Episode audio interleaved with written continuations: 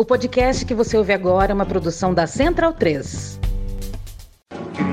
Cristo Redentor, braços abertos sobre a Guanabara.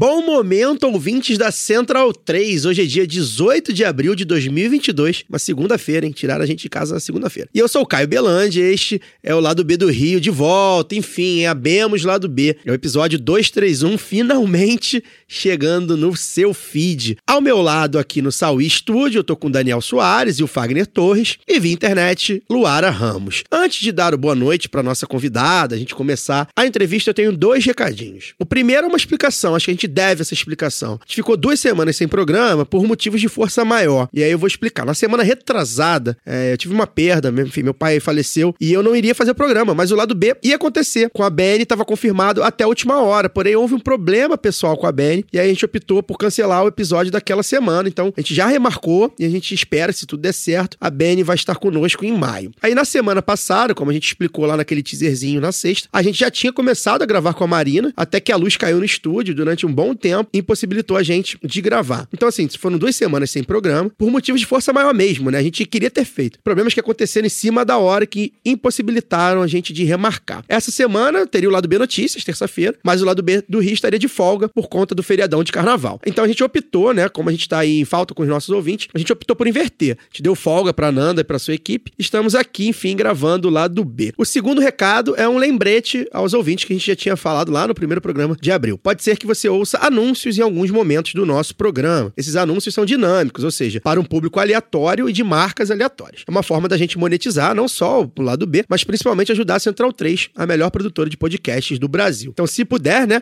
ouça os anúncios, não pule. Se você ouvir algum anúncio estranho, né, que acredite aí que não seja compatível com nossos valores humanos e editoriais, pode nos avisar por e-mail, pelas redes sociais, enfim, porque a gente veta um monte de coisa, mas sabemos que algumas podem passar. É mais ou menos aí o mesmo esquema, tem muito ouvinte do Medo e Delírio em Brasília, podcast aqui da casa, é mais ou menos o mesmo esquema. Enfim, depois de seis anos, a gente abriu aí o nosso programa para os anúncios, principalmente para ajudar a Central 3 a se manter, porque a nossa produtora ficou muito tempo com o estúdio fechado. Porém, se você ouviu algo que não quer ouvir no lado B, pode reclamar com a gente. Bem, chega de delongas, vamos enfim ao que interessa. Vamos conversar com a Marina dos Santos, a Marina do MST, dirigente nacional do Movimento dos Trabalhadores Rurais Sem Terra, assistente social pelo FRJ e mestre em desenvolvimento territorial pelo NESP, paranaense e liderança do MST aqui no Rio há mais de 25 anos. Marina, um prazer enorme recebê-la aqui. A gente no lado B fica muito eufórico de poder conversar com militantes de movimentos sociais em geral, mas principalmente do MST, né? A gente entende a luta de classes no campo como fundamental para entender o Brasil, né? E, e superar o agronegócio é um objetivo que deve ser priorizado por qualquer governo que se pretenda ir de esquerda. Então, feito esse preâmbulo, eu vou te chamar para se apresentar melhor, né? Como você começou a militar no MST, né? Como é a sua relação com a luta pela terra? Como é que você saiu do Paraná e veio para o Rio? Enfim, conta para nós aí como você chegou aqui, né? Quem, quem é a Marina do MST que chega neste 2022? Bem-vinda. Obrigada, obrigada, Caio. Olá, Daniel, Fagner, Luara e todos os ouvintes que estão conosco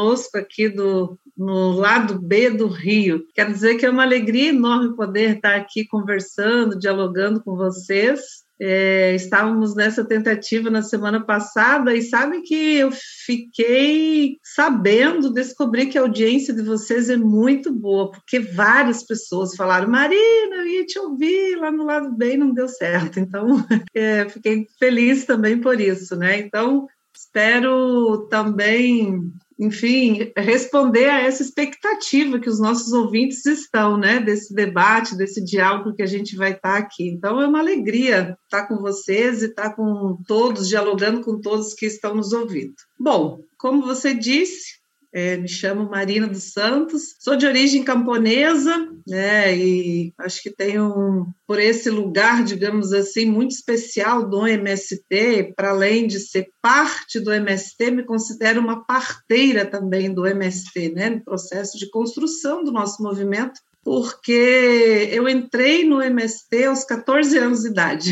Eu não tinha 15 anos ainda e eu tinha uma, já poderia dizer, uma militância é, já nas comunidades eclesiais de base, ali no final dos anos 80, lá no Paraná. Né? Minha família é de Minas Gerais e foram migrando, enfim, até chegar no oeste do Paraná, aí, perto aí de Cascavel, né, onde conseguiram conquistar uma terrinha aí que durou pouco tempo, porque logo em seguida nós viramos boia fria também, como milhares de famílias é, do campo nesse país, e no nosso caso foi por conta, é, fruto também de como o sistema bancário, o sistema financeiro sempre tratou os camponeses, né? Assim, os pobres do campo. Então, meu pai deu como seguro a própria terra a um programa né, do banco e depois, na época, lá na década de 80, tinha um programa que era Plante que o governo garante. E foi nessa que não garantiu nada que nós ficamos é, boia fria, né? Então nós fomos a partir disso é, viver na periferia, né, dos pequenos municípios que tem ali no oeste do Paraná. Minha família vive a, a parte que ficou no Paraná até hoje vive em Guaraniaçu, no município aí do oeste do Paraná, e eu queria muito estudar. Então, eu com isso fui para o convento, decidi que eu queria ser freira. Então, hoje eu sou uma quase ex-freira. e decidi ir para o convento para poder estudar, porque eu via também, a partir dessa militância, toda a minha família era muito católica, muito religiosa. É ainda, é, depois que eu desisti de ficar no convento, minha irmã, um ano mais nova do que eu, foi para o convento e é freira até hoje na congregação das catequistas franciscanas. E então fui num certo domingo, bom, com as minhas tarefas que tinha ali na igreja, estava fazendo uma espécie de estágio para entrar no convento, e o Frei ali me convidou então para ir celebrar uma missa no acampamento de sem terra que tinha ali muito próximo, né, de nós, era, sei lá, como meia hora de de carro. Você lembra o nome do Frei, e, Marina? Acho legal dar um Frei nome. Vasco Crócoli. É, porque vai que de repente alguém conhece aí, né? Sim. Se alguém quiser contato dele, pode entrar em contato comigo que eu tenho. Ah, tá? ótimo.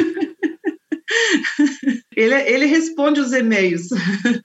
e fiquei muito impressionada ao descobrir naquele dia uma ocupação do MST, a forma de organização do Movimento Sem Terra, né? Era um acampamento enorme com 300 famílias e 300 famílias na década de 80 no Paraná, massivas, com muitos filhos, então a família toda estava ali, né? É, no acampamento. E era como é, em torno de duas mil pessoas. Então passei aquele domingo, é, assim, BBC estabelecida mesmo, né, naquela realidade. É, os núcleos de família faziam avaliação da semana, preparavam, planejavam a semana seguinte em torno do trabalho, daquilo que iam produzir, o que, que era prioritário, né, para alimentar aquele tanto de gente que tinha ali e também pensar outras formas, né, de ter um dinheirinho, enfim. E era a partir da produção. Depois a juventude também tá, se reuniu naquele mesmo dia, no início da tarde, e a juventude também, né, com perspectiva de como que ia garantir transporte para ir à cidade, para estudar,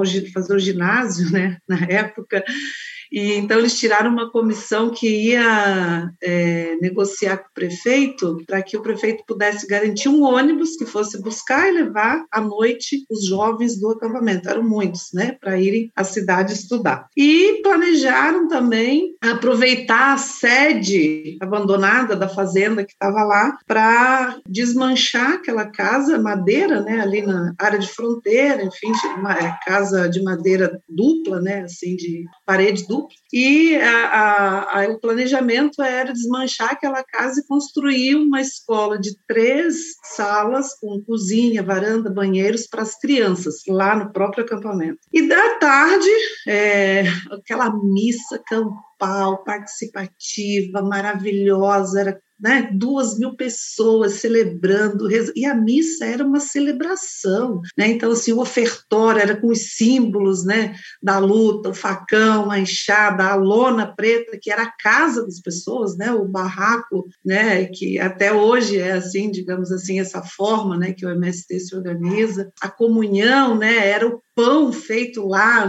aqueles grandes pães feitos lá no próprio acampamento. Então, assim, era uma dentro daquela simplicidade, daquela pobreza que era, mas tinha uma sofisticação, tinha uma riqueza enorme, sabe, de solidariedade, tinha uma fraternidade que era celebrada todo o tempo na reunião, no almoço, né, coletivo, participativo de todo mundo. A reunião da juventude foi assim, um encanto, né? Era todo mundo tocava algum instrumento, tinha dois, três com violões, que também vinha como eu das comunidades eclesiais de base, que tinha essa, era forte, né, na década de 80 e no sul do país bastante. Então, é, no final do dia, na hora de ir embora, já no portão, né, lá do, do acampamento, falei, Frei, o que eu quero no convento está aqui, eu vou ficar. Então, desde os meus 14 anos, né, posso colocar aí há 33 anos, eu faço parte, digamos assim, né? É por isso gosto de dizer que eu sou parteira também disso, porque ao mesmo tempo que o MST me formou,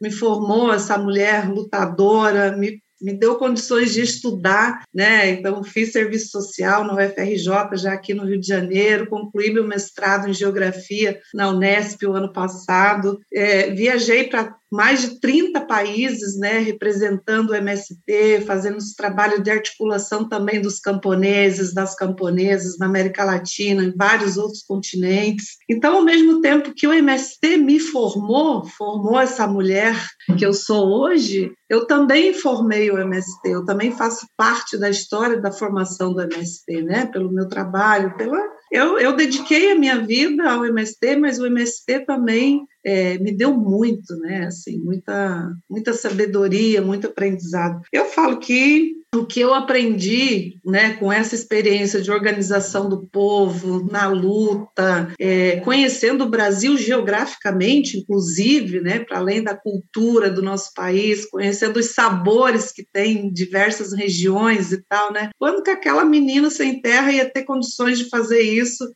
fora de um movimento social organizado, né, da amplitude que é o MST hoje, tanto no Brasil como na América Latina, enfim, o que o MST representa hoje, né, da formação humana, do resgate do ser humano, enfim, né, quando, enfim, vamos falar mais do MST, né, mas e eu vim, então, vim para o estado do Rio de Janeiro, ah, esse ano faz 26 anos, transferida já pela direção nacional do MST com o objetivo, com a tarefa também de contribuir na construção, na consolidação do MST no estado do Rio, né? Então, é, eu venho em 96, julho de 96 eu chego aqui no Rio, é, morei mais, mais, anos né, em Campos dos Goitacazes, do norte do estado, onde nós temos a principal base consolidada do MST aqui no Rio e onde nós temos, digamos, o principal ponto do latifúndio organizado também aqui no estado, né? Pega ali em Campos, os Goitacazes e região,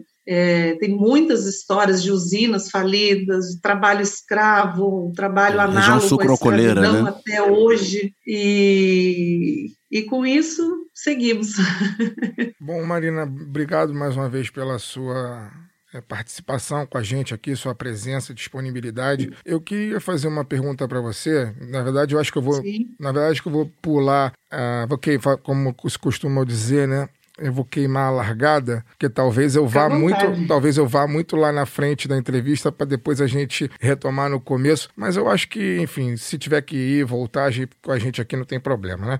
pois é. E aí, Marino, o que eu queria ver contigo é que coincidentemente, né, essa nossa entrevista acontece um dia depois da data em que se completam 26 anos do massacre de Eldorado dos Carajás, né, que para quem não se lembra, é, nesse massacre a polícia do Pará matou 19 sem terra e nenhum responsável pelo pelo massacre pagou na justiça, como foi o caso do Almir Gabriel, do PSDB, que era governador do Pará na época e morreu em 2013 sem responder a nada. É, de lá para cá, muita coisa aconteceu no país, mas os conflitos de terra continuam, seguem, enfim, dizimando trabalhadores rurais sem poder e sem dinheiro, enquanto que o agronegócio só acumula influência e importância, não só econômica, como perante a opinião pública. Nesse sentido, é, é, você acredita que a sua candidatura, e aí já, né, como eu digo, estamos queimando a largada porque já estou entrando na candidatura, mas depois a gente pode falar de outras coisas e voltar no, em outros temas. Mas você acredita que a sua candidatura a deputada estadual aqui no Rio, é, enquanto uma liderança feminina sem terra, é, ela é uma vitória não apenas eleitoral, mas é também uma vitória cultural? Assim, em suma, é, elegendo-se deputada, como fazer para que o seu mandato mostre, para além dos, dos seus próprios eleitores, né, para a população em geral, que essa população está muito mais próxima de se tornar um sem terra do que ter a sua própria JBS? Bom, primeiro, obrigada da sua pergunta e já, eu não sei, talvez primeiro, antes de comentar tanto sobre o, os 26 anos do massacre de Eldorado dos Carajás e também sobre esse possível e real mandato de uma sem terra deputada estadual na Assembleia Legislativa do Rio de Janeiro, é, falar isso né, para os nossos ouvintes, que estou agora pré-candidata a deputada estadual pelo Partido dos Trabalhadores e das Trabalhadoras, né, no estado do Rio de Janeiro, que é fruto também dessa construção histórica que o MSC está fazendo e chegamos a esse momento, digamos que no terceiro ponto aqui, depois desses dois elementos, podemos falar um pouco também, né, sobre por que o MST chegou a essa tática, né, de indicar quadros para disputar o, o legislativo, para disputar institucionalmente é, alguns cargos de deputados federais ou estaduais em alguns estados hoje no Brasil. Né? É, então, depois, em terceiro plano, falamos, comentamos mais sobre isso, mas é, quero dizer de antemão, né, já na largada, aí, como você falou, que né, eu estou pré-candidata a deputada estadual aqui no Rio de Janeiro, como fruto também desse processo histórico que o MST construiu. Né? Eu sou, estou indicada pelo MST e construindo essa candidatura dentro do Partido dos Trabalhadores, com o Partido dos Trabalhadores também, né? É, como você fala, é, realmente hoje, dia 18 de abril e o dia 17 de abril, há 26 anos, tomou um significado muito importante para nós do MST, para a luta camponesa, para todos os movimentos sociais, aqueles que fazem a luta pela terra, pela reforma agrária. Para nós, hoje, nós é, instituímos concluímos a luta pela reforma agrária popular, né, que é a reforma agrária popular, que é quando o povo faz a reforma agrária com as suas próprias forças, etc., independente da ação do Estado, né, que é a reforma agrária clássica, digamos assim, que é o Estado dividir a terra, passar para os camponeses para produzir bens e riquezas também para o desenvolvimento da indústria, etc. No nosso caso, nós estamos implementando uma reforma agrária popular com outras bases, né, do que uma reforma agrária, reforma agrária clássica. Nós queremos não só a terra, nós queremos a democratização da terra, nós queremos avançar na desconcentração da terra, mas nós queremos mais do que isso. Tem um projeto atrás disso daí, né? E que eu poderia resumir assim em três, quatro elementos. Primeiro, a terra tem que cumprir a função social dela de acordo com a Constituição Federal, que é produzir no nosso caso, parte da reforma agrária popular, prioridade da terra produzir comida, principalmente nesse para esse momento que o Brasil está vivendo, que segundo os dados da FAO aí, né, nós temos em torno de 50 milhões de pessoas que todos os dias não conseguem se alimentar com as proteínas necessárias e quase 30 milhões que estão passando fome mesmo, que não tem comida, não tem dinheiro para comprar comida todos os dias. Aqui no estado do Rio de Janeiro, 1 milhão e 300 mil pessoas abaixo da linha da pobreza, que não tem comida todos os dias, né? 10% da população. 10% da população do estado. Exatamente. Então, a prioridade que o MST tem no projeto da reforma agrária popular é produzir comida, produzir comida para os pobres, né? Produzir comida para os pobres que estão nas periferias, que estão no campo, que vivem no campo também, mas prioritariamente para aqueles que vivem, moram e trabalham e que não têm trabalho também, né, nas periferias. É, o segundo elemento da nossa reforma agrária popular é a importância da gente ter esse cuidado, esse resgate, digamos, com a natureza, né? Porque, a exemplo do que você falou, o agronegócio está no seu sangue, a destruição ambiental, a destruição do meio ambiente, eles estão preocupados com desmatamento, com fogo e com produção e uso de agrotóxico. Então, aqui também é importante falar isso, né? Segundo os dados da próprio Ministério da Saúde, cada brasileiro consome 6 litros de veneno por ano. E isso está baseado nesse modelo de desenvolvimento do campo que o agronegócio defende. Essa balela que o agronegócio vem todos os dias falando para nós na TV, e propagandas, etc que tá, que é isso, que é aquilo. Por favor, os caras não têm vergonha de mentir tanto, né? Tá tudo bem, uma mentirinha de vez em quando, mas tanto todos os dias é demais, é demais. E dentre outros elementos, então, né, também está na essência do agronegócio a disputa pela terra. A disputa agora, neste século, não só a disputa da terra, mas eles estão disputando os bens da natureza como um todo, que o único objetivo que eles têm é transformar em lucro. Né? Então, eles estão disputando com os, ah, os indígenas, né? ver o que está acontecendo nesse momento né? no norte do país, no Mato Grosso do Sul, com os indígenas Guarani Caiovás, estão disputando terra, as terras públicas dos assentamentos, inclusive, que já lutaram, conquistaram a terra, o agronegócio quer privatizar outra vez essa terra para colocar aí para rolo, para negócio, né? Para querer o lucro deles. E nós queremos, é, ao contrário, nós queremos produzir, plantar árvores, né? Então, estamos aí nesse último período com uma campanha do plantio de 100 milhões de árvores nos próximos 10 anos, é, de acordo com os biomas das regiões, né, de cada região. Então, até a gente convida também, convoca a população nos municípios se envolverem, né, nas escolas, as próprias secretarias de agricultura dos municípios contribuir com os viveiros de mudas, enfim, isso tudo é muito importante.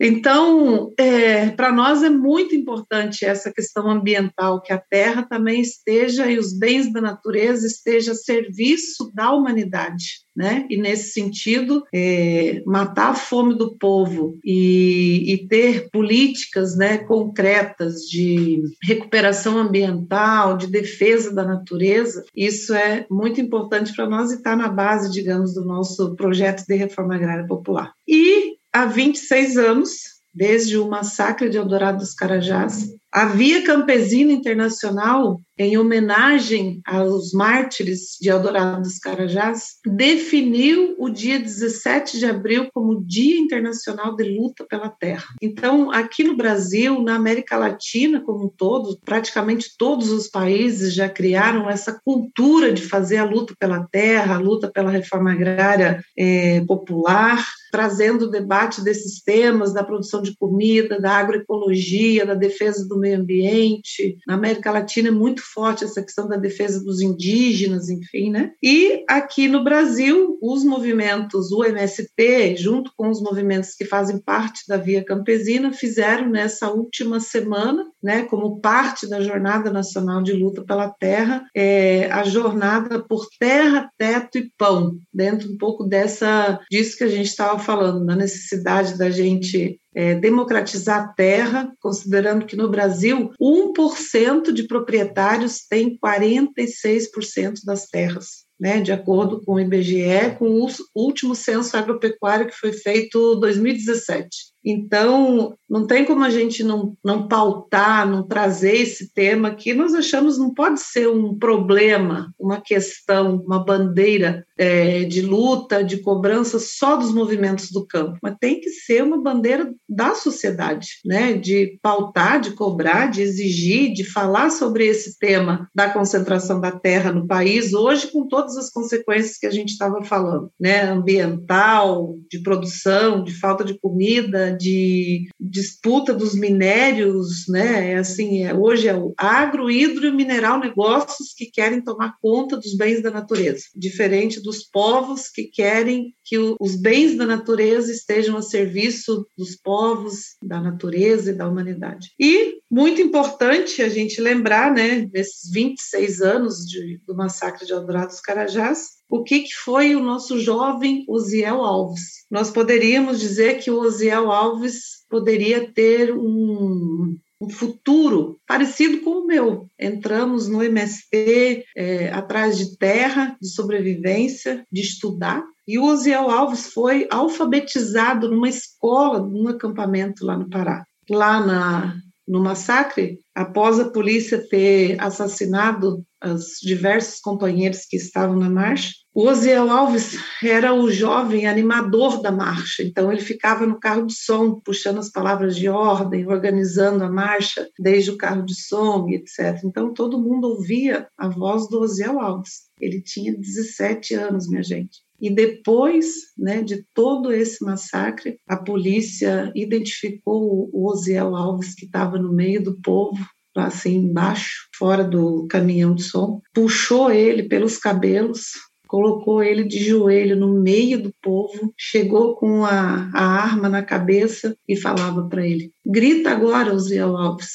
grita agora, viva a reforma agrária. E o Osiel Alves grita, morreu de joelho, foi assassinado de joelho, gritando: viva o MST viva a reforma agrária. Então, é, nós temos o dever, de fato, de render homenagens com lutas aos mártires de Carajás. Nós temos o dever de trazer a memória, o compromisso e a luta do Osiel Alves que ele teve a sua vida toda, mas que entregou sua vida, na verdade, nessa luta, defendendo os povos, né? defendendo a reforma agrária, defendendo os trabalhadores rurais sem terra, defendendo o nosso projeto da reforma agrária popular. Então, fico muito agradecida de você ter trazido aqui esse tema, apesar de dolorido e triste, mas eu acho que é importante a sociedade também conhecer essa, essa luta, conhecer essa dor que é de todos, né? Dentro disso, é, pulando para o segundo tema relacionado né, a essa nossa luta histórica aí, considerando também que a luta do MST, da luta pela terra, da luta pela reforma agrária, segue um legado, né? Não foi o MST que inventou isso, houveram outros movimentos como as ligas camponesas, né, que tem muita história e nós aprendemos muito também, né, com o legado que eles nos deixaram. Muitos dirigentes históricos também. Com isso,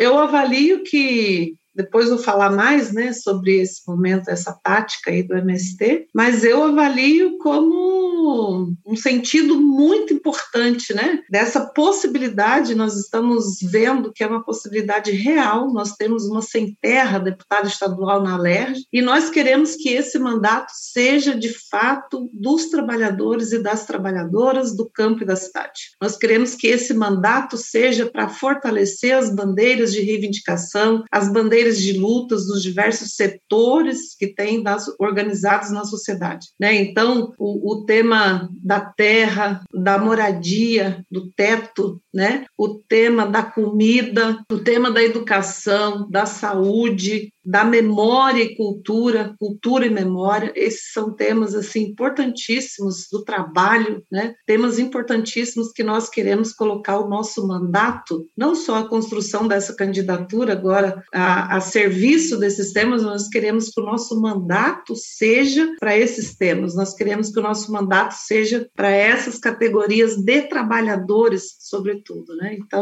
nós estamos muito felizes, eu estou muito feliz de chegar a esse momento momento, é, nesse ano, que é um ano eleitoral diferente, nós estamos vendo um ano eleitoral diferente do que dos últimos muitos anos da nossa vida, da nossa história, né? Estamos felizes em assumir essa tarefa que estamos vendo assim, uma tarefa do movimento que vamos construir, e eu acho que vai ser exitosa, viu?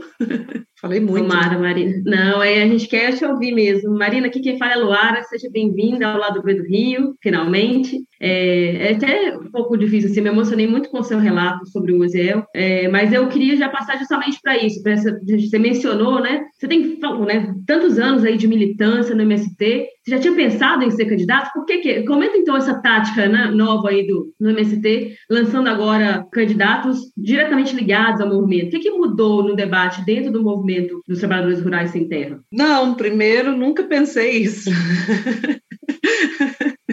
E nesses 33 anos aí da minha militância, da minha luta, enfim, né, esses 33 anos de dedicação e construção também nesse processo de luta, de organização do povo, de organização, mobilização social. Nunca pensei. E até levei um susto, né, quando recebi a.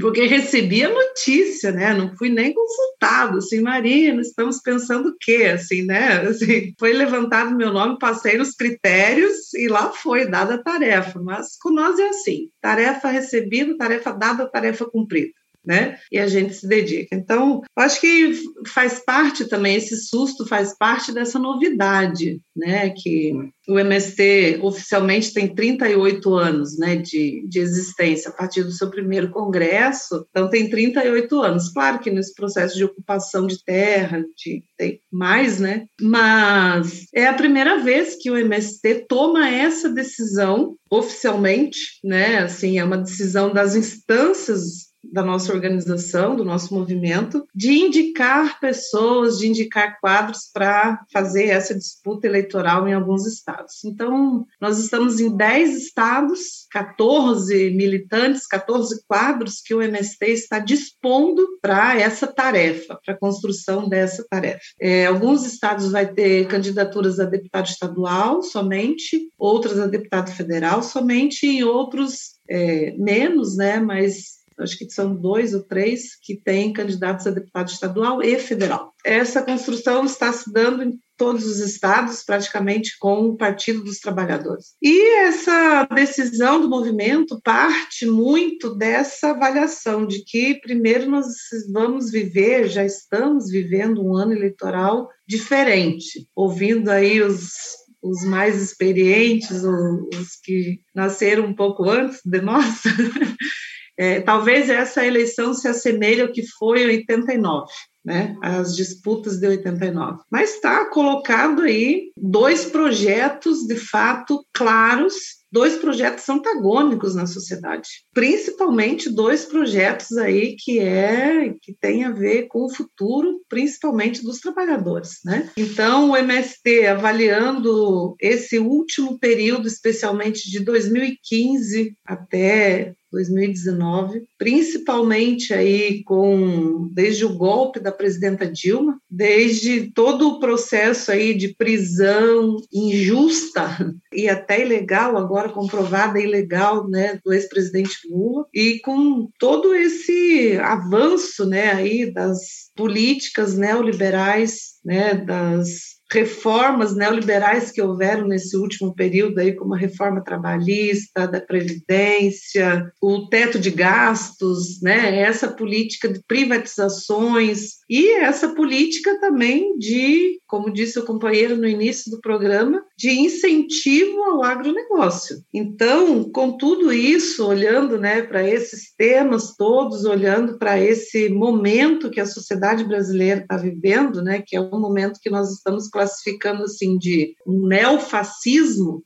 né, um momento de avanço das forças mais reacionárias que nós estamos vivendo não só no Brasil, que vai se irradiando para outros países, né? Enfim, para outros países da América Latina e também da Europa, com essas forças mais ultra neoliberais aí, essas medidas também neoliberais, esse desmonte que está tendo do Estado, dos órgãos públicos, né, como um todo, olhando para todo esse cenário aí, é que o MST se coloca também num outro campo, digamos, né, num campo de enfrentamento a essas políticas, se coloca num campo de articulação e unidade com outros movimentos, do campo do campo agrário, mas também do campo urbano, vai se articulando aí com outros movimentos, enfim, da Via Campesina, poderia citar o Levante Popular da Juventude, o movimento dos trabalhadores desempregados, enfim, né, uma série aí de, de movimentos sociais, de lutas do campo e da cidade, e com isso achamos então que nós temos que nos colocar a serviço da sociedade mais uma vez não só com a luta pela terra. Talvez a gente aproveitar, entre aspas, a nossa experiência que nós temos na luta pela terra, essa experiência organizativa, essa experiência da organização da luta social e política, e nos colocar também a serviço é, da sociedade, no sentido da gente enfrentar essas políticas que estão sendo implementadas agora, né, nesse campo mais neoliberal. E aí tiramos duas, três prioridades, assim, né? Como primeira, nós precisamos derrubar esse governo que está aí. Fomos vencidos nas ruas, é verdade, é importante a gente reconhecer isso, né, coletivamente. Fomos derrotados nas ruas, mas é muito importante a gente colocar todas as forças nossas, derrotar o governo Bolsonaro nas urnas no, nas próximas eleições. Então, para nós não temos nenhuma dúvida que para a gente mudar, tentar começar a pensar num outro projeto de desenvolvimento, né, para esse país, começar a pensar num outro projeto de vida para esse país, para as pessoas, pensar em projetos de educação, da saúde pública, da democratização da terra e do uso da terra, tudo isso em pensar na defesa da natureza e tal, nós precisamos eliminar esse governo que está aí e eliminar também o bolsonarismo né, que vai seguir aí na firme e forte, digamos, né? Firme eu não sei se tanto, porque nós estamos aí para empurrar, né? É, a disputa de projetos está colocada aí. Que, eu acho até que mais firme, nós... eu acho até que mais firme do que forte, mas enfim, isso aí é uma é. discussão filosófica. É. Enfim, é isso. Então nós precisamos também de firmeza e de fortaleza, digamos, precisamos de unidade no campo da esquerda, digamos, para a gente combater esse, é, esse bolsonarismo aí, essas políticas ultra-neoliberais, esse fascismo que está sendo implementado aí, e a gente pensar, digamos, nós temos que nos colocar a serviço disso, né? E junto com isso também a gente nos colocar a serviço de construir candidaturas populares com essa mesma representação que nós viemos nos construindo, nos constituindo nesses 38 anos, ou seja, quase 40 anos aí na sociedade, né? Então, o MST está se colocando a construir candidaturas que vão estar a serviço da luta popular, né? Vão estar a serviço da construção de um programa para enfrentar de imediato a crise brasileira, a crise que o Estado do Rio de Janeiro vive nos últimos anos, né? Que é terrível. Aqui é uma, é, se o Brasil, se, se se o mundo, a humanidade, o Brasil vive uma crise, o estado do Rio de Janeiro, a crise é mais profunda ainda, né? É a crise social, política, econômica, cultural, enfim. Então nós precisamos resgatar de fato, né? E nos colocar a serviço de,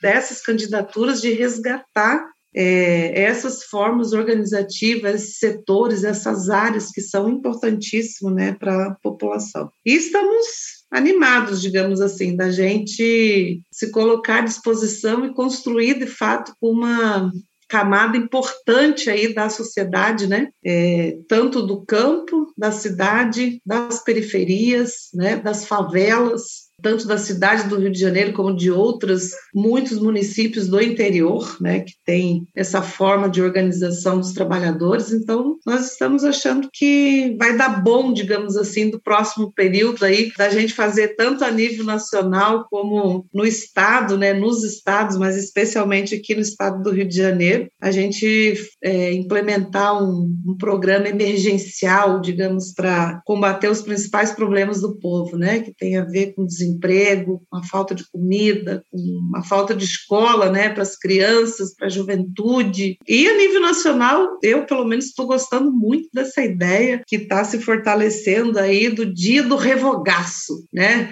Eu estou gostando, não vejo a hora da gente ter a data certa aí do dia do revogaço, o revogaço 2 de janeiro, de, de, preferência. Exatamente, o revogaço é uma segunda-feira, das privatizações, é o revogaço aí da medida número zero aí para confrontar profunda, essa profunda crise que a economia brasileira e aqui do estado do Rio de Janeiro está vivendo. Né? Peço licença para dar uma pausa no programa e passar os nossos recadinhos.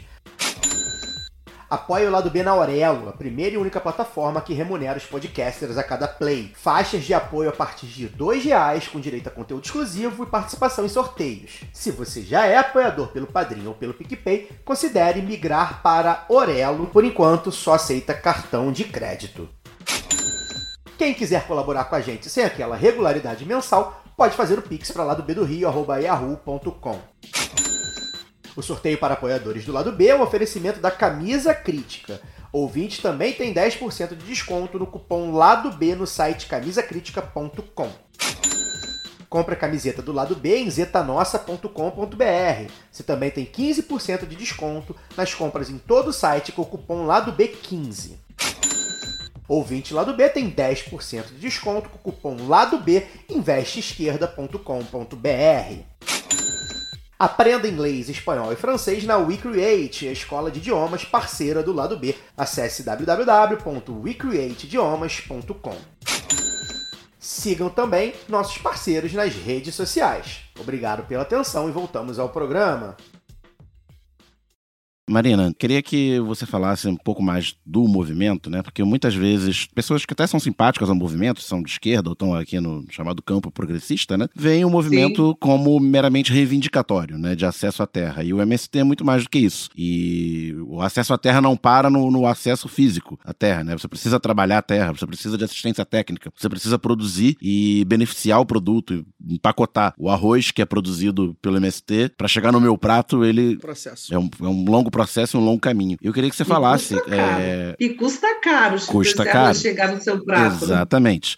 Então eu queria que você falasse é, como é, o MST se organiza nessa produção de alimento, né? Uma produção que é cooperativa, não é uma produção com o objetivo do lucro capitalista, não se organiza de maneira capitalista, embora inserida no sistema capitalista, né? Porque não tem jeito. E, sobretudo, em contraposição à ideia de que o, a, o agronegócio é o caminho único para produzir, para organizar a produção e para alimentar a população. Primeiro dizer assim que já está na essência né, do MST ser um movimento social de luta política, social e sindical. Então, digamos, o MST é um movimento social, popular, sindical e político, né? Então, está na essência já do MST, além de organizar os trabalhadores rurais sem terra, ocupar os latifúndios que tem por critério para nós né, que também é, esse estereótipo né, que foi colocado, que o MST invade qualquer tipo de terra, também não é verdade. Essa é uma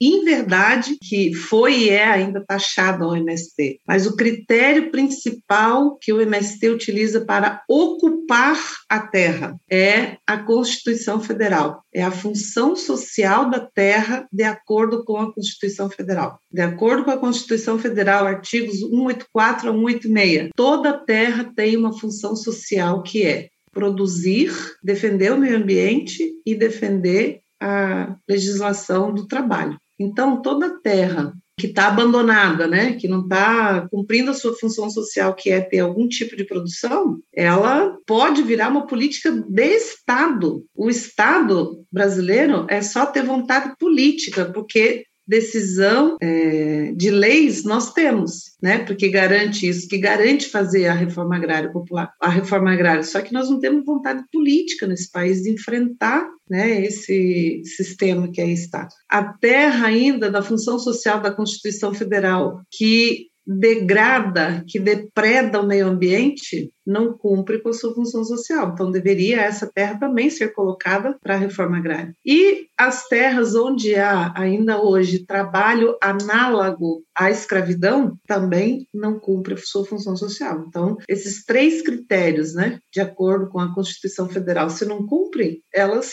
é, é, é constitucional ocupar a terra e, exigir que o Estado cumpra é, a Constituição, que o Estado e o, o, o, governo federal faça a reforma agrária naquelas terras, né? democratize aquelas terras, desconcentre aquela terra e passe para a população que quer fazer outra coisa. Mas o MST não se resume a só a lutar pela terra e conquistar a terra, né? Então, eu diria que nós temos também um projeto de desenvolvimento para o campo brasileiro que é exatamente isso que você perguntou, é uma antítese do projeto do agronegócio. E, e, e, nós temos já muitos exemplos que podem, inclusive, virar política pública no país que pode virar política pública nas regiões ou nos municípios, porque são experiências que já demonstram que dão certo. Então, são experiências que têm a ver com a desconcentração da terra, com a democratização da terra ali no município, que tem a ver com a produção de comida agroecológica. Né? Hoje o MST é considerado o movimento social que mais produz arroz agroecológico, arroz orgânico da América Latina. É o MST que, que, que, produz, né?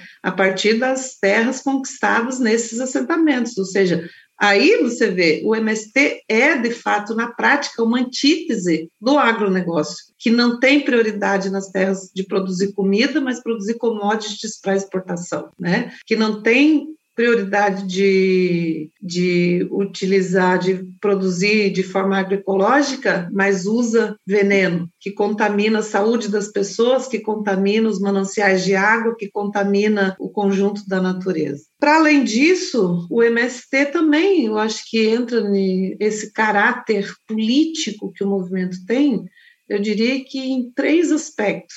Um, da importância que o MST dá para a participação das mulheres na luta, na construção do movimento, ou seja, a participação das mulheres nos núcleos de base, nas instâncias de decisão, nos cursos de formação política, ideológica, de capacitação, de educação. As mulheres têm muita prioridade nisso daí, né? Tanto que nós temos um sistema que de creche, como é a forma mais conhecida, que é de cuidar das crianças, só que o nosso não é creche, nossos são cirandas infantis. Porque creche não é só aquele lugarzinho ali, apesar de que as creches são muito importantes também, né, minha gente? Fica parecendo que é um depósito de criança, né? Fica... Não, é. A ciranda infantil não é um depósito de criança, mas é um espaço em que os educadores também, os educadores, as educadoras também são fruto, né, desse processo formativo da luta, das oficinas de formação. E então as crianças estão ali também, né, aprendendo, fazendo parte desse processo também de construção. Então, diria que a importância que o MST dá, principalmente desde o início deste século até hoje, a participação das mulheres, a importância que as mulheres têm na construção da democracia interna do nosso movimento, sabe? Porque nós podemos pensar assim, né, América Latina, o Brasil, tem histórico aí, né, do machismo, da, né, de toda essa forma de organização da sociedade, enfim, mas no MSC, eu quero dizer que, principalmente nesses últimos 20 anos, nós superamos muito, muito, né? Essa forma de organização e ter essa participação efetiva das mulheres. Segundo elemento que eu caracterizo o MST, né, por ser um movimento político, é a importância que o MST dá e o programa de educação que o movimento tem. Desde a educação das crianças nas escolas, hoje nós temos em torno de duas mil escolas em assentamentos. Né? Então, assim, a quantidade de crianças, de jovens que têm a possibilidade de estudar, né? que têm a possibilidade de vencer a ignorância, que tem a possibilidade de vencer o latifúndio desse desconhecimento, está nas nossas escolas. E nos últimos anos aí, o MST formou em torno de 5 mil jovens nas parcerias com as universidades públicas no país todo, em diversos cursos, né? Pedagogia, agronomia, direito, contabilidade, economia,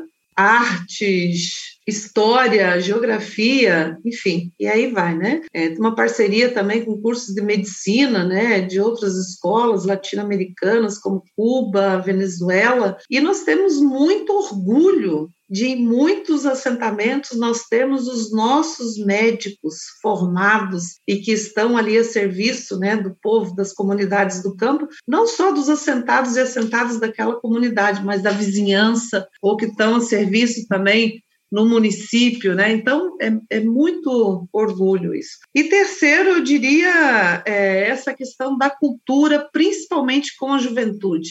É, a importância também que a juventude do campo tem né, na construção do MST, na construção dos diversos movimentos que fazem parte da Via Campesina no Brasil. É, nesse sentido também, eu acho que esse avanço que o MST teve no, nos último período, né, esse é mais recente ainda do que as mulheres, de ter aberto um setor de LGBT no MST, então de reconhecer que no MST, no movimento camponês, também tem LGBT, então, né, de combater a LGBTfobia no campo, de dar espaço para a juventude LGBT que ia mais, né, também se organizar, se articular, participar também, né? Eu acho que eu caracterizaria o MST, um MST político, por esses elementos, né? E é muito interessante porque o MST não se constrói sozinho, só como MST de luta pela terra mas vai se articulando, né? Então, à medida que o MST vai tendo a sua juventude nas universidades, ao ponto que o MST vai participando das lutas nas cidades, né, por educação, por políticas públicas mais amplas, que a gente quer no campo, mas também quer que o conjunto da classe trabalhadora da cidade atinja, quer dizer, o MST vai se fazendo esse esse MSTzão que está aí hoje, né? Assim, é um MST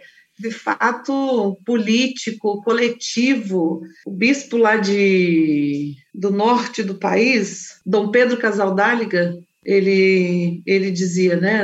Ele faleceu há pouco tempo, Isso. mas ele até então dizia: o MST é fruto da sociedade brasileira e nós temos que ter orgulho do país, num país que tem tanta concentração da terra, que tem tanta desigualdade social, nós temos um MST nós temos um movimento como o MST. E ele dizia: se o MST não existisse, o Brasil deveria criá-lo, porque é um motivo de orgulho para a sociedade brasileira, não é só para os camponeses, não é só para os sem terra, não é só para aqueles que fazem parte diretamente do movimento. Né? Então, esse sentido é muito importante. E, por último, esse trabalho de formação, né? A formação político, ideológica. Nós temos um cuidado muito grande com isso, essa formação freiriana que nós temos, né? E isso é, um, é muito caro, é muito caro para o MST. Nós temos a nossa Escola Nacional Florestan Fernandes, né? Que eu diria que também a Escola Nacional Florestan Fernandes ela virou um centro né, de irradiação da política, né, da articulação política, não só dos povos do campo no país, mas dos movimentos sociais, políticos organizados no Brasil, da América Latina e do mundo.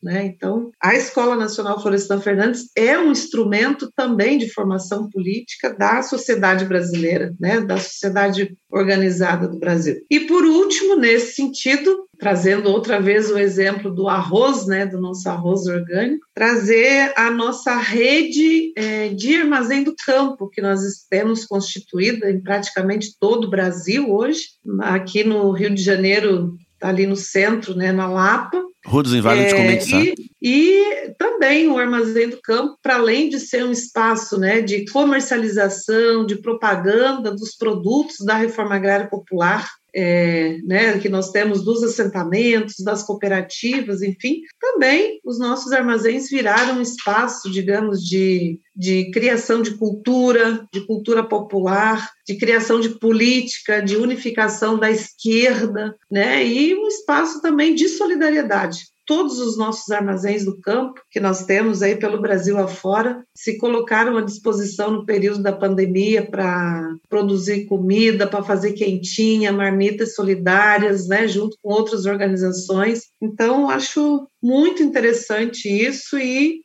eu acho que o movimento é, de fato, um movimento, é, como se define, né, um movimento social popular, que é a reação justa né, da classe oprimida contra as diferentes formas de injustiça, né, e que tem o objetivo de pensar projetos né, projetos internos, no nosso caso tem necessidade de pensar, de fazer, de construir projetos que é essa antítese do agronegócio, mas também tem o objetivo de pensar projetos para a sociedade em geral, né? Então essa coisa de formar militantes que é do povo, que está inserido na luta, que está é, inserido no movimento social direto, né? Tem também esse objetivo de desenvolver um projeto estratégico, digamos assim, para todos os setores da sociedade. E eu tenho muito orgulho né, de fazer parte desse movimento e ser uma parteira também desse movimento, digamos assim. Né? Eu diria que o MST, como movimento social, é de fato um instrumento da luta política né, que tem organicidade, que tem princípios políticos, que tem é, vínculo organizativo com o povo, né, que, enfim, então acho que é um pouco isso falar do MST. É por isso tudo que você listou, Marina, que, que eu falei lá no começo, a gente sempre fica muito empolgado em falar do MST, porque de fato é um movimento, é um movimento exemplo, digamos assim, do que, do que fazer, né? Antes da minha pergunta, vou aqui deixar uma dica. Você citou aí o Dom Pedro Casaldáliga. A gente entrevistou a Ana Helena Tavares, tá? Em maio de 2019. A Ana Helena é a biógrafa do Dom Pedro Casaldáliga, né? Antes que confundam de Dom Pedro. E, enfim, programa incrível. Então, quem, quem quiser é, saber mais aí é o lado B do Rio 104, tá? Vou pra minha pergunta agora. Tudo muito bom, tudo muito bem, mas é o espacinho autocrítica. Mas não a autocrítica que a gente vê aí desses cretinos da mídia hegemônica, tá? A nossa autocrítica aqui é diferente. Eu faço, eu faço essa pergunta para quase todo mundo que, enfim, que é quadro político do PT ou que passou pelo governo é, de Lula e Dilma. E aí eu faço é, essa autocrítica do ponto de vista da esquerda, do ponto de vista dos trabalhadores, né? Principalmente em dois aspectos. O primeiro aspecto, e aí você fique à vontade para responder, é você é um, agora é um quadro do, do, do PT aqui do Rio de Janeiro. O PT do Rio de Janeiro, durante muito tempo, foi visto aqui por nós mesmos, é, é, pela, pelo Rio, né? Como digamos assim, não sei se patinho feio é a palavra, mas faltava muita coisa no, no PT do Rio de Janeiro pra gente, para as pessoas confiarem no PT. É, e aí eu acho que essa autocrítica internamente, eu, eu sei que está sendo feita, e aí, enfim, fique à vontade para comentar se, se achar que deve. Mas aqui eu quero que você comente de fato é sobre os governos é, do PT do ponto de vista da reforma agrária e da agroecologia, né? E aí, talvez um dos pontos mais e da promoção da agroecologia. Pois né? é, é da, das políticas né? E aí, talvez um dos pontos mais desastrosos da, da do governo PT, que criou-se muito debate, repito, sempre à esquerda, é Belo Monte, né? Mas enfim, não, eu não, não, faço nem é, é, menção diretamente a Belo Monte. Eu, eu, gostaria que você falasse, Marina, sobre o que fazer. A gente sabe o que o PT fez quando esteve uh, uh, no governo, né? E não por acaso, todos nós aqui já, já desde já declaramos nosso voto e a necess... sabemos da necessidade de eleger Lula em outubro. Mas eu queria que você falasse, enquanto dirigente sindical do MST, né? É, inclusive porque por críticas que o MST ouvia também no período do PT, houve essas críticas, né? De que o MST,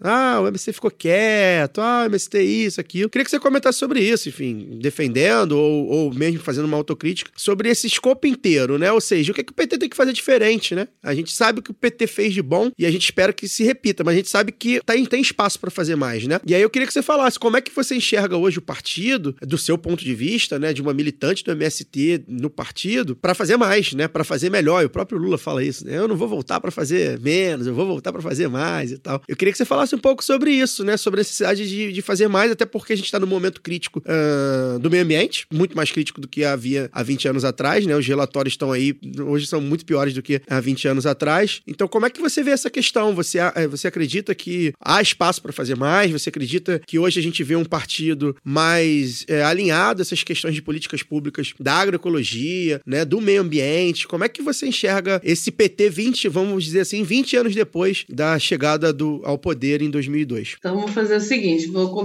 vou inverter o comentário das questões. Primeiro, vou falar sobre essa questão da reforma agrária e as políticas públicas do campo. Depois, é, do PT em si. Pode ser? Claro, fica à vontade. É, eu super concordo contigo e sempre fiz coro a essa crítica, digamos, a, aos governos do, do Partido dos Trabalhadores, é, de que o governo construiu, avançou em políticas públicas de fortalecimento dos assentamentos e da agricultura familiar camponesa. Isso é inegável, a construção de políticas públicas de fortalecimento disso. Inegável a quantidade de políticas públicas que os governos do PT realizaram de fortalecer o projeto camponês e não do agronegócio, apesar de todo o incentivo econômico que o agronegócio sempre teve, né? Mas foi construído políticas muito importantes, foi. Então, eu acho que no processo de desconcentração da terra, realmente houve, teve muita falha aí, né? E teve muita falha que é para além da, de uma falta de uma posição política mais efervescente, né, mais determinada, digamos, de enfrentar os grandes proprietários de terra e de enfrentar, de implementar a Constituição brasileira, porque a reforma agrária nada mais é do que uma política de Estado, uma política constitucional. Então, tem que ter, de fato,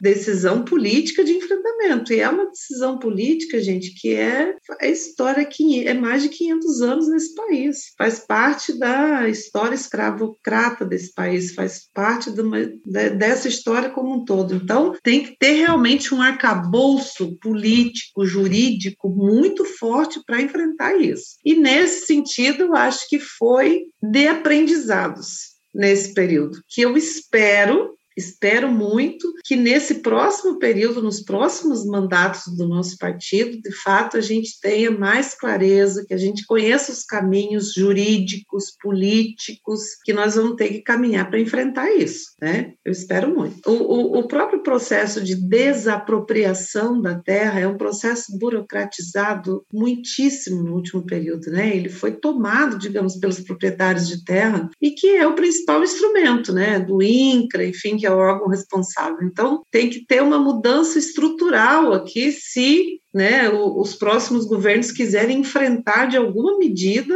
esse processo da concentração da terra no país, enfrentar essa, né, que aí se trata de enfrentar grilheiros, se trata de enfrentar escravocrata antigo e do século XXI, né? Porque é uma coisa absurda se falar, se pensar que no Brasil, no século XXI que nós estamos vivendo agora, ainda tem trabalho escravo ou trabalho análogo à escravidão. Né, como é chamado. É um absurdo isso, é vergonhoso, né? Então, é, realmente eu espero que a gente tenha mais força, né, a partir dos aprendizados que tivemos anteriormente para enfrentar isso. E segundo, é, de fato, né, nessa questão das políticas públicas de fortalecimento dos assentamentos da agricultura familiar camponesa, acho que principalmente programas, né, como da aquisição de alimentos, é, da educação, da saúde, ou seja, de você conciliar essas três bandeiras, né, comida com as escolas e com os hospitais. Então, é alimentação, com educação e com saúde.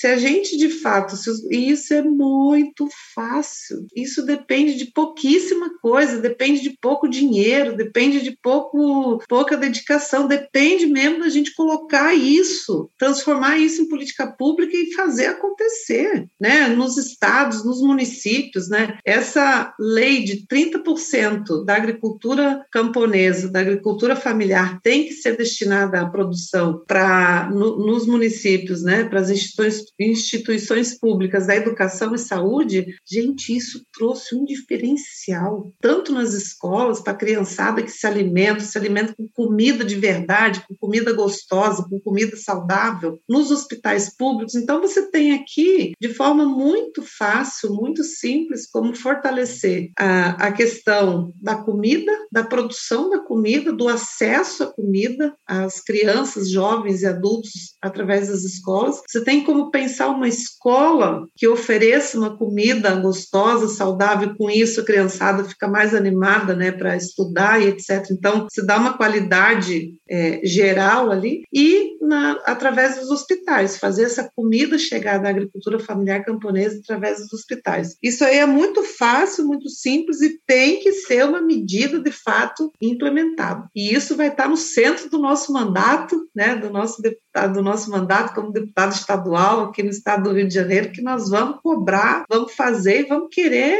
ver acontecer na prática. E teve também nesse processo da, das políticas públicas de fortalecimento da agricultura familiar camponesa, também uma certa prioridade a quem queria produzir de forma agroecológica. A agroecologia também não cai do céu, também precisa de assistência técnica, também precisa de investimento é, de recurso público, também precisa de todo um arcabouço para isso fazer acontecer. Então, nessas políticas havia uma prioridade de quem preferia, né, ou quem definia por produzir de forma agroecológica tinha um crédito ali de 30% a mais, né, do valor recebido para essas outras políticas. Então, nós achamos que isso tem de fato que continuar a ser restabelecido e tal. É, e coisas poucas e, e, que são muito práticas, são muito importantes, digamos assim, para essa questão da preservação do meio ambiente, né? Como essa questão é, que nós precisamos eliminar de fato essa política do é, que está acontecendo aí, né, de desmatamento. Então, implementar a política de desmatamento zero, acompanhar, ter seriedade nisso, colocar gente, capacitar, colocar recursos, colocar estrutura, né, dos quadros responsáveis que vão acompanhar isso, né? A própria proteção da, da Amazônia, enfim. Bom, e nos estados, né? A exemplo do que eu falei inicialmente da campanha de produção de plantio de árvores, de fato a gente garantir nesse próximo período aí nós, o movimento camponês desse país, em conjunto com a sociedade organizada, plantar 100 milhões de árvores frutíferas de acordo com o bioma da região, né? Então eu acho que isso traz é, são coisas simples de fazer que mudam o mundo, né? E, por último, o segundo elemento, segunda questão que você coloca, né, de vamos dizer, uma autocrítica propositiva, aqui eu diria. Isso. eu acho que está colocado, né? Eu acho que se a gente perdeu né, a oportunidade de olhar para os nossos erros, ainda dá tempo. Ainda dá tempo né, da gente se olhar, se ver, e também dá tempo de nós é, enfrentarmos e colocarmos novos desafios para esse ano aí, para vencer, para superar essas críticas aí para superar essas questões, né? Então, três, quatro aqui. Primeiro, eu acho que nós temos que ir junto o Partido dos Trabalhadores, junto com os partidos de esquerda, nós temos que transformar a campanha pela eleição do Lula nesse ano, né, numa de eleição do Lula, de eleição dos governadores de esquerda nos estados, né, a importância que nós temos nesse sentido de aqui no estado do Rio de Janeiro a gente elegeu Marcelo Freixo governador, também de eleger uma bancada parlamentar de esquerda forte e, e também na Alerj, mas nós temos que transformar essa campanha em uma campanha de massas, né? Nós temos que transformar em mais lutas de classes e menos conciliação de classes. E eu acho que isso faz parte da crítica propositiva. É a isso que o MST está se propondo, é isso que nós queremos. Segundo, nós temos que transformar essa campanha em fazer uma luta ideológica, em disputar as ideias com o povo, em disputar as ideias com a classe trabalhadora, seja nas ruas, seja nas redes sociais, né, com a forma que os movimentos sociais sempre fizeram o seu trabalho, que é com trabalho de base, né, que é com diálogo com a classe, que é no corpo a corpo, né, não só no corpo a corpo digital, como alguns já estão aí, né, mas tem que ter o corpo a corpo, olho no olho, afeto, calor humano lá na rua, dialogando com o povo, né. Então, é muito importante a gente também implementar essa crítica construtiva, digamos. Terceiro elemento é como que a gente, não sei, talvez dialogando com esse primeiro tema que eu coloquei, como é que a gente vai distanciando das campanhas marqueteiras, né? Mas a gente disputar a sociedade, fazer o debate político, como é que a gente vai unificar o campo da esquerda contra o bolsonarismo, né? Contra esse projeto conservador. Então, aí se a gente ficar se apegando a nós não vamos para frente. É muito importante dos partidos de esquerda, de fato, né, se colocar com essa disposição. E por último, como é que a gente vai também junto com isso fortalecendo as bandeiras de lutas da classe trabalhadora, né? Assim, trazendo para dentro já do debate, do debate eleitoral, das nossas campanhas, etc. Mas como é que a gente vai junto com isso pensando um Brasil que a gente quer, resgatar a democracia, né? No Brasil, aqui no estado do Rio de Janeiro é fundamental isso. Como é que a gente vai já fortalecendo a bandeira da educação, da saúde, da reforma agrária popular, da questão da comida, trabalho e renda para o povo. Quer dizer, como é que a gente vai transformando a nossa forma de fazer campanha já aí transformando em espaços também de democracia, onde o povo possa falar dos seus problemas, pode apresentar soluções, pode ir pensando como é que ah, aqui seria melhor, dá para fazer isso, dá para fazer aquilo, vai participando do processo, né? É, então, diria que como partido, né, sou membro agora também do Partido dos Trabalhadores, diria que nós temos que investir bastante forças, digamos, nesses aspectos, né, de fazer campanha participativa. Agora tem essa sugestão aí da gente organizar comitês, né, comitês de luta que sejam de campanha, mas também pós-campanha, para ir dando sustentação a essas políticas populares que nós queremos. É, então, acho que a gente tem que se debruçar, colocar aí corpo, alma, energia, digamos, nesse processo de construção, que não vai ser fácil. Não vai ser, não está sendo, é, não será fácil, mas eu acho que também, por outro lado, nós estamos vivendo um, um período assim já de resistência ativa, né? Os movimentos sociais, os lutadores passaram pelo pior momento, né? Do bolsonarismo, é, da própria pandemia, né? Com todo o sofrimento, as tristezas aí de que todos nós perdemos, né? Pessoas queridas, a família, amigos, mas nós estamos aí, vivo e eu acho que é um dever, né, de todos nós da gente se colocar aí a serviço desse projeto nesse próximo período. Marina, é, Fagner falando mais uma vez, eu sei que nesse momento aqui a gente já está com, como diria o comandante Hugo Chaves, a gente já está com o sol às nossas costas, né? Já estamos terminando, estamos é, encaminhando para o final, mas eu queria aproveitar um gancho de uma pergunta, de uma resposta que você falou agora é, sobre essa questão do diálogo. Ela foge um pouco do tema MST, mas não foge tanto. Eu acho que na verdade não foge nada. Com o contexto a gente vai chegar à conclusão que não foge. Mas você, deputada, vai ser candidata a deputada no Rio de Janeiro, né? O Rio de Janeiro é, uma, é o estado, eu não estou com um dado concreto na mão aqui, mas ele, se não for o, ele está entre, sei lá, os dois ou três maiores estados em número de evangélicos pelo menos proporcionalmente. Era o segundo. É, pelo menos proporcionalmente. E uma parte da esquerda brasileira, da esquerda fluminense, enfim, da esquerda, né, de uma maneira geral, tem muita dificuldade no diálogo, tem muitas vezes preconceito com esse público, com essa parcela da população que é muito importante é, e que, enfim, a gente sabe que sofre é, as agruras que o capitalismo produz é, na classe trabalhadora e, ao mesmo tempo, sofre com sendo muitas vezes ludibriada pelo discurso da meritocracia, pelo discurso da salvação por meio da religião, que pastores, empresários da fé, inescrupulosos é, fazem, é, enfim, em, em busca de dinheiro, e busca de dinheiro, poder, sobretudo político. E aí eu pergunto a você, com a sua base cristã, você é uma mulher de origem, né, que você acabou de falar no, no, início do programa, que você quase foi freira. A gente sabe a relação do MST com as comunidades eclesiais de base, sobretudo com a teologia da libertação, com os, os chamados bispos vermelhos, né, que emergiram na América Latina nos anos 70 e 80, parte deles no Brasil. É, eu já tive a oportunidade de participar de algumas atividades do MST e que fica muito clara, é, rola obviamente uma, uma, uma coisa mais ecumênica, mas fica muito clara a influência cristã religiosa em muitas atividades que o MST realiza. E aí eu queria que você falasse, você como Marina do MST, coordenadora nacional, e você como pré-candidata, você, obviamente, acho que se eu disser, se eu perguntar se você acredita que é possível um projeto popular de esquerda no Brasil, no Rio, no Brasil e na América Latina, que alige esse público, sobretudo o público evangélico, eu acredito que vai ficar uma,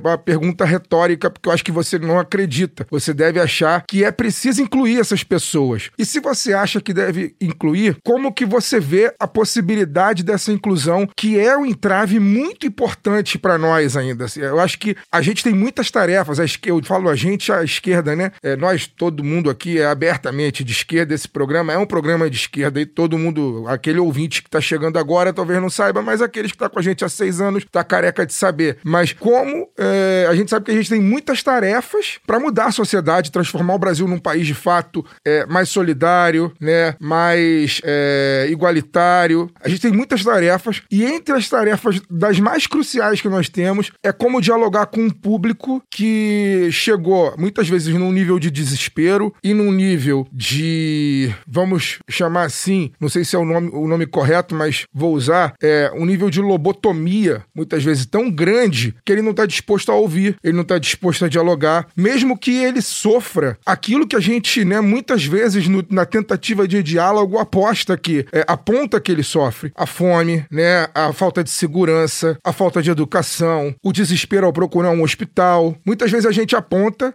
as pessoas sabem que passam, mas elas não estão disponíveis para ouvir, para dialogar, porque elas estão muitas vezes imersas num ambiente é, de fé que é uma fé que, na verdade, a gente sabe que ela tem interesses que não estão.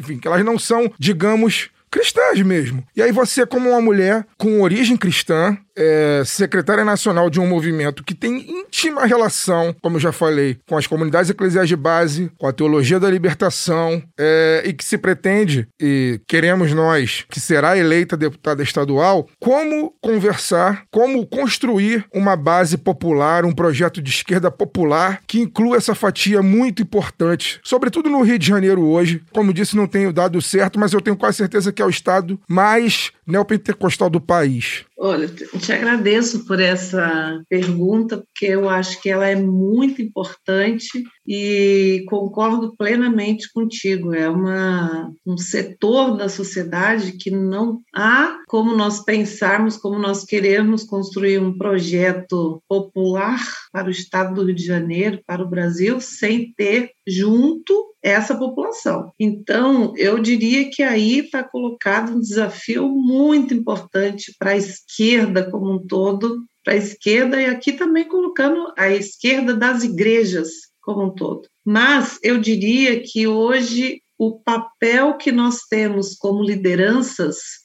como militantes, né, como representantes políticos, inclusive, eu, eu, eu te eu queria falar muito a partir da experiência que eu tenho dos nossos assentamentos e acampamentos. Nós temos assentamentos e acampamentos aqui no estado do Rio de Janeiro em 24 municípios dos 91 municípios, né? E em todos em todos os assentamentos e acampamentos tem é, religiosos, pastores, é, enfim, tem de religiões diversas, mas principalmente né, dessa, dessa fatia aí. Então, eu acho que o principal principal elemento que nós temos hoje para o diálogo com essa população é ouvir, é ouvir nós não temos que cobrar deles hoje, nos escutem, nos escutem. Eu acho que aqui já disse Deus, né? Está lá na Bíblia. Se Deus te deu dois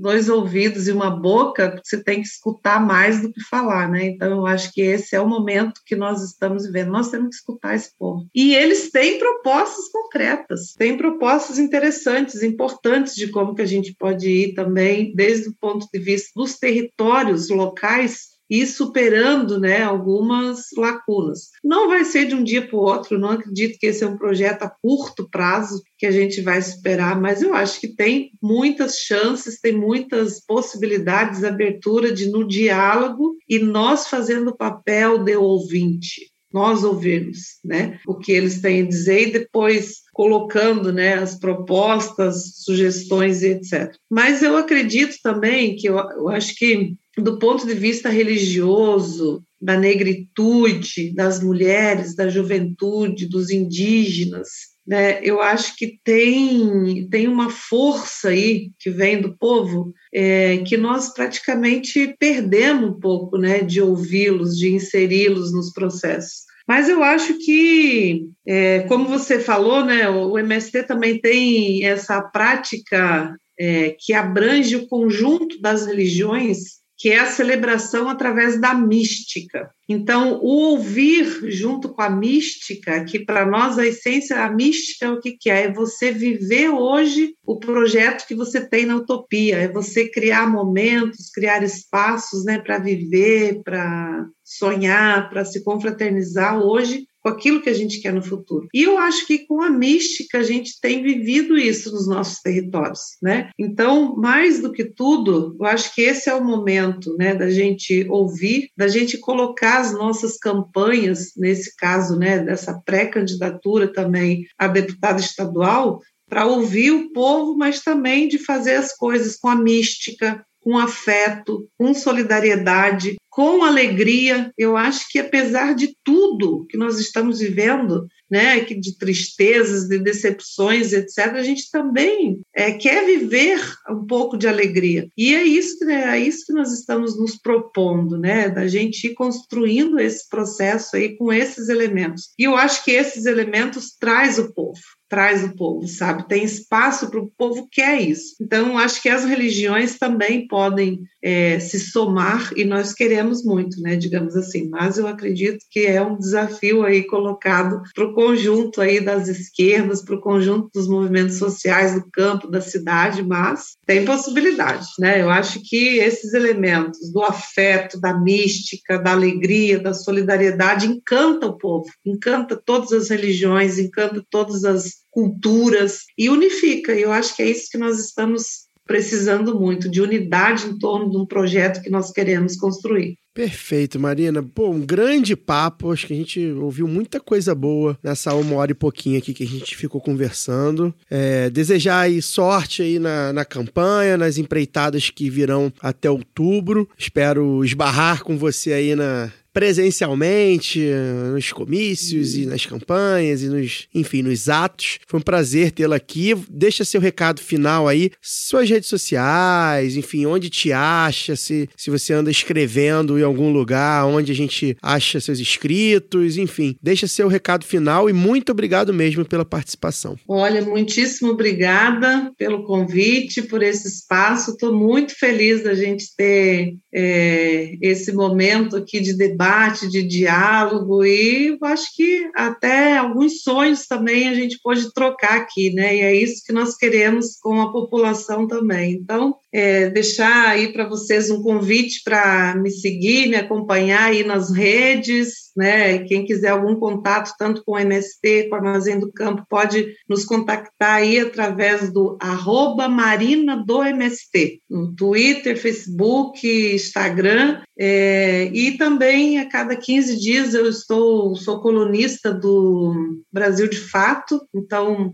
cada 15 dias nós temos um tema aí latente também daquilo que está aí é, pegando, digamos, na sociedade. É, então, convido todos vocês aí para nos seguir aí, nos acompanhar que também nesse processo de construção. E, sobretudo, já que vocês me provocaram o tempo todo desse programa, dizer também, né, que essa nossa pré-candidatura a deputado estadual, nós queremos que ela seja para representar um projeto político, para fazer a disputa e política, fazer disputa política ideológica, fazer disputa programática que nós queremos que sejam prioridades aí as bandeiras de lutas de fato da classe trabalhadora, né? Então, é uma candidatura do movimento popular que nós queremos expressar as bandeiras de lutas dos movimentos sociais, expressar as bandeiras da esquerda como um todo, né? Então, não é uma candidatura individual, não foi eu que decidi, não foi, mas ah, eu quero ser deputada estadual, não foi. Essa representa um projeto, né, de um movimento social da esquerda, enfim, nós queremos que seja construída também coletivamente, que esteja colocada depois essa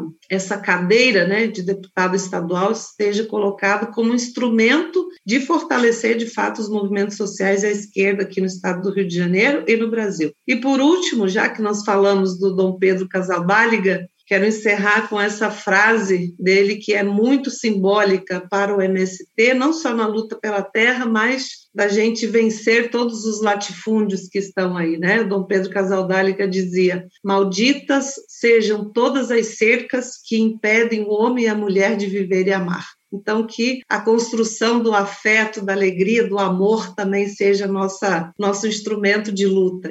Um beijo, muito obrigada a todos e todas. A gente que agradece, Marina. Você estava preocupada aí sobre expectativa. Eu acho que com certeza não só cumpriu, como talvez já tenha até superado. Obrigado mesmo. Vou encerrar, vou chamar aqui o nosso nossa bancada para encerrar. Luara, começo com você. Boa noite, valeu. Boa noite, Caio, Fagner, Daniel. Boa noite, Marina. Obrigada mais uma vez. A gente fica aqui querendo ouvir mais, né, a Marina, mas eu acho que essa entrevista foi muito produtiva nesse sentido, porque ela trouxe vários elementos assim que a gente espera que você tenha é, a oportunidade de aprofundar durante a sua campanha, Marina. Então, também te desejo sorte. É sempre muito bom ver o MST colocando agora né, essa experiência que tem nessa forma comunitária de organização, né, nesse pensar é, coletivo de organização, é, no momento histórico em que a gente está vendo ser destruída é, toda essa ideia né, de que existe uma outra forma de se produzir, existe uma forma sustentável, existe uma forma que não vai nos matar, existe uma forma que respeita os homens e as mulheres desse país, né, e respeita o nosso futuro que começa agora, né, começa em tomar essa decisão. Então, fico realmente muito feliz de ouvir a Marina, de ter mais uma, essa oportunidade também aqui no lado B de entrevistar gente interessante que está pensando diferente. E agradeço aí aos ouvintes que ficaram com a gente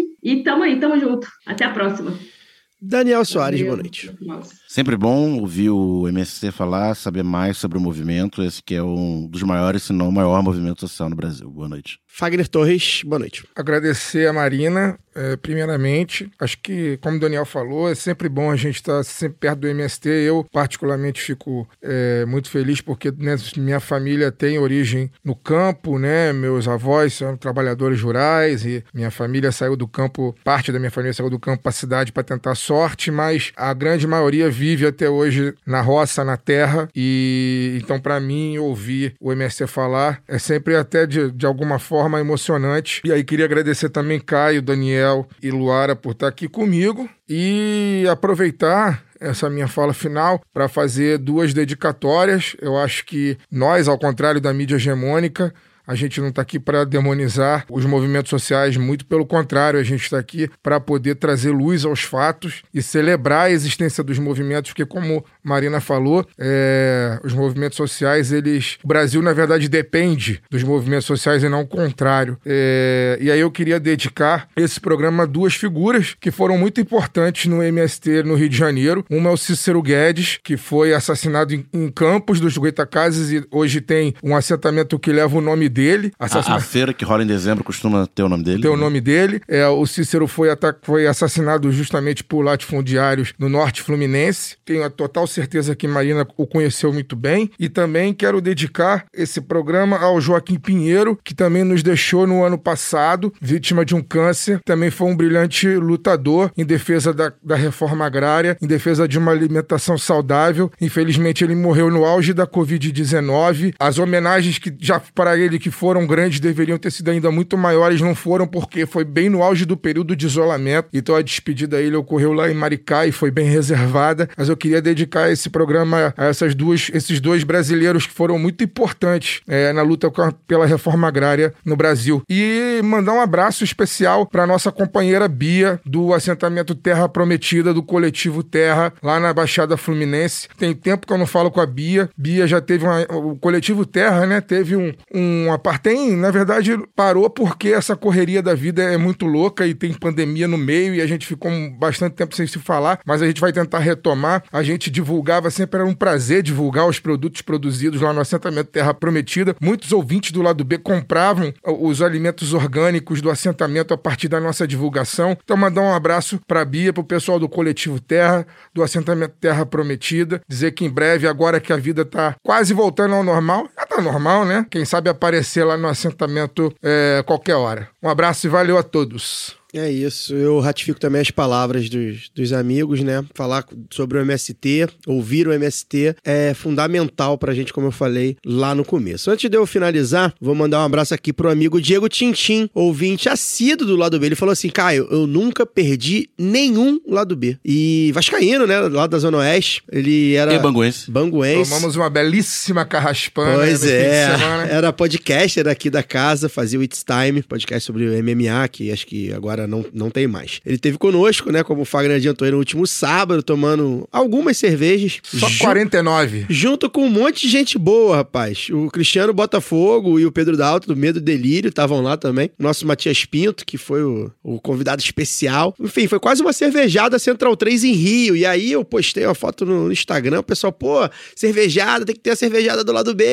É isso, né? A vida voltando aí ao normal, ou sei lá, ao novo normal. E a galera já quer cervejada. Segundo semestre semestre, tá, galera? Vai sair. Quem sabe no Circo Voador. Alô, Circo Voador, responde meu e-mail. Enfim, um abraço para todo mundo que tava lá no Boteco do Pedro, lá na Lapa. Dizer também que o documento lá do B deste mês, de abril, a gente passou para maio, tá? A, gente, a agenda ficou complicada, né? Mal lá do B do Rio teve, é, teve, enfim, dois feriados, enfim, complicação. Então, maio a gente vai ter dois documentos lá do B, o podcast, que é uma recompensa para apoiadores e apoiadoras da Aurelo. Falando em Aurelo, ressaltar sempre aqui a importância de nos apoiar por lá, tá? Quem já é apoiador pelo padrinho no cartão de crédito, migra seu apoio para Aurelo. Por quê? A Aurelo tem uma taxa é, mais amigável do que uh, do Padrim, tá? Mesmo que você seja conservador, enfim, ah, não quero ouvir, quero ouvir no meu app de preferência lá naquele sueco. Enfim, quem for apoiador ou quer apoiar, apoia pela Orelo. Aliás, a Orelo vem novidade aí, né? Ela tem funcionado aí como uma espécie de comunidade para unir os podcasters, os ouvintes, enfim. E aí, vai, é uma novidade bem bacana, eles não anunciaram ainda, me mostraram lá. E pro que a gente faz, pro que a gente, pro lado B, assim, é, é muito importante, vai ser bem legal. Espera aí a Aurelo anunciar em breve, a gente fala aqui também. É, falado aqui do André Vieira, cara. O André Vieira, última chance, tá, meu filho? Veja seu e-mail, entre em contato com a gente nas redes sociais para você escolher e receber seu brinde da camisa crítica. A gente vai fazer o sorteio de março e abril, provavelmente na semana que vem. E se você não tiver respondido, eu vou sortear um a mais, tá? A gente fica por aqui. Aproveitem o carnaval, né? Fiquem ligados aí nas avenidas, porque vai passar muita coisa foda. É o feriado tá? de Tiradentes com o carnaval. É, muita aula de história, sobrevivência, luta, resistência,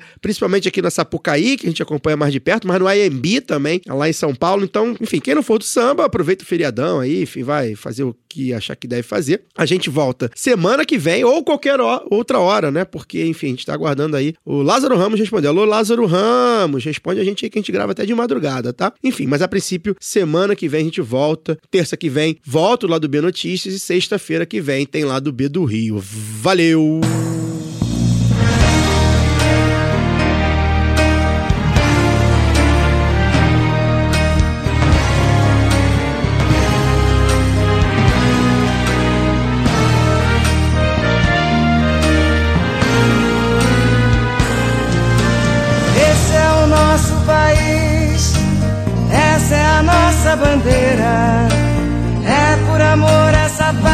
Brasil que a gente segue em fileira.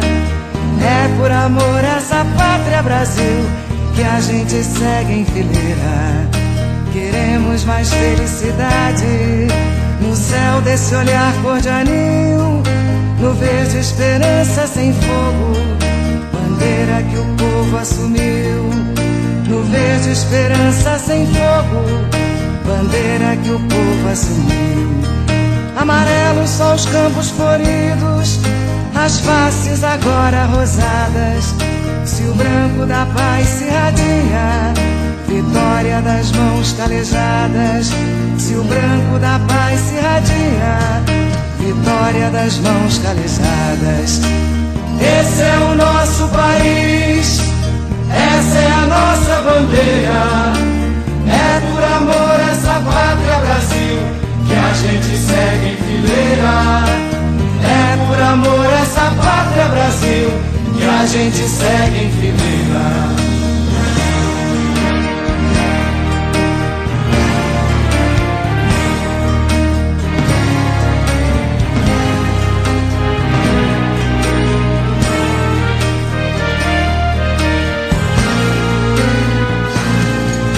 Queremos que abrace essa terra, quem sente paixão, quem põe com carinho a semente para alimentar a nação. Quem põe com carinho a semente para alimentar a nação. A ordem ninguém passa fome, progresso é o povo feliz. A reforma agrária é a volta agricultor a raiz. A reforma agrária é volta do agricultor a raiz. Esse é o nosso país, essa é a nossa bandeira. É por amor essa pátria Brasil que a gente segue em fileira. É por amor essa pátria Brasil que a gente segue em fileira. Esse é o nosso país, essa é a nossa bandeira. É por amor essa pátria Brasil que a gente segue em fileira. É por amor essa pátria Brasil que a gente segue em fileira. É por amor essa pátria Brasil que a gente segue em fileira. É por amor essa pátria Brasil que a gente segue em fileira.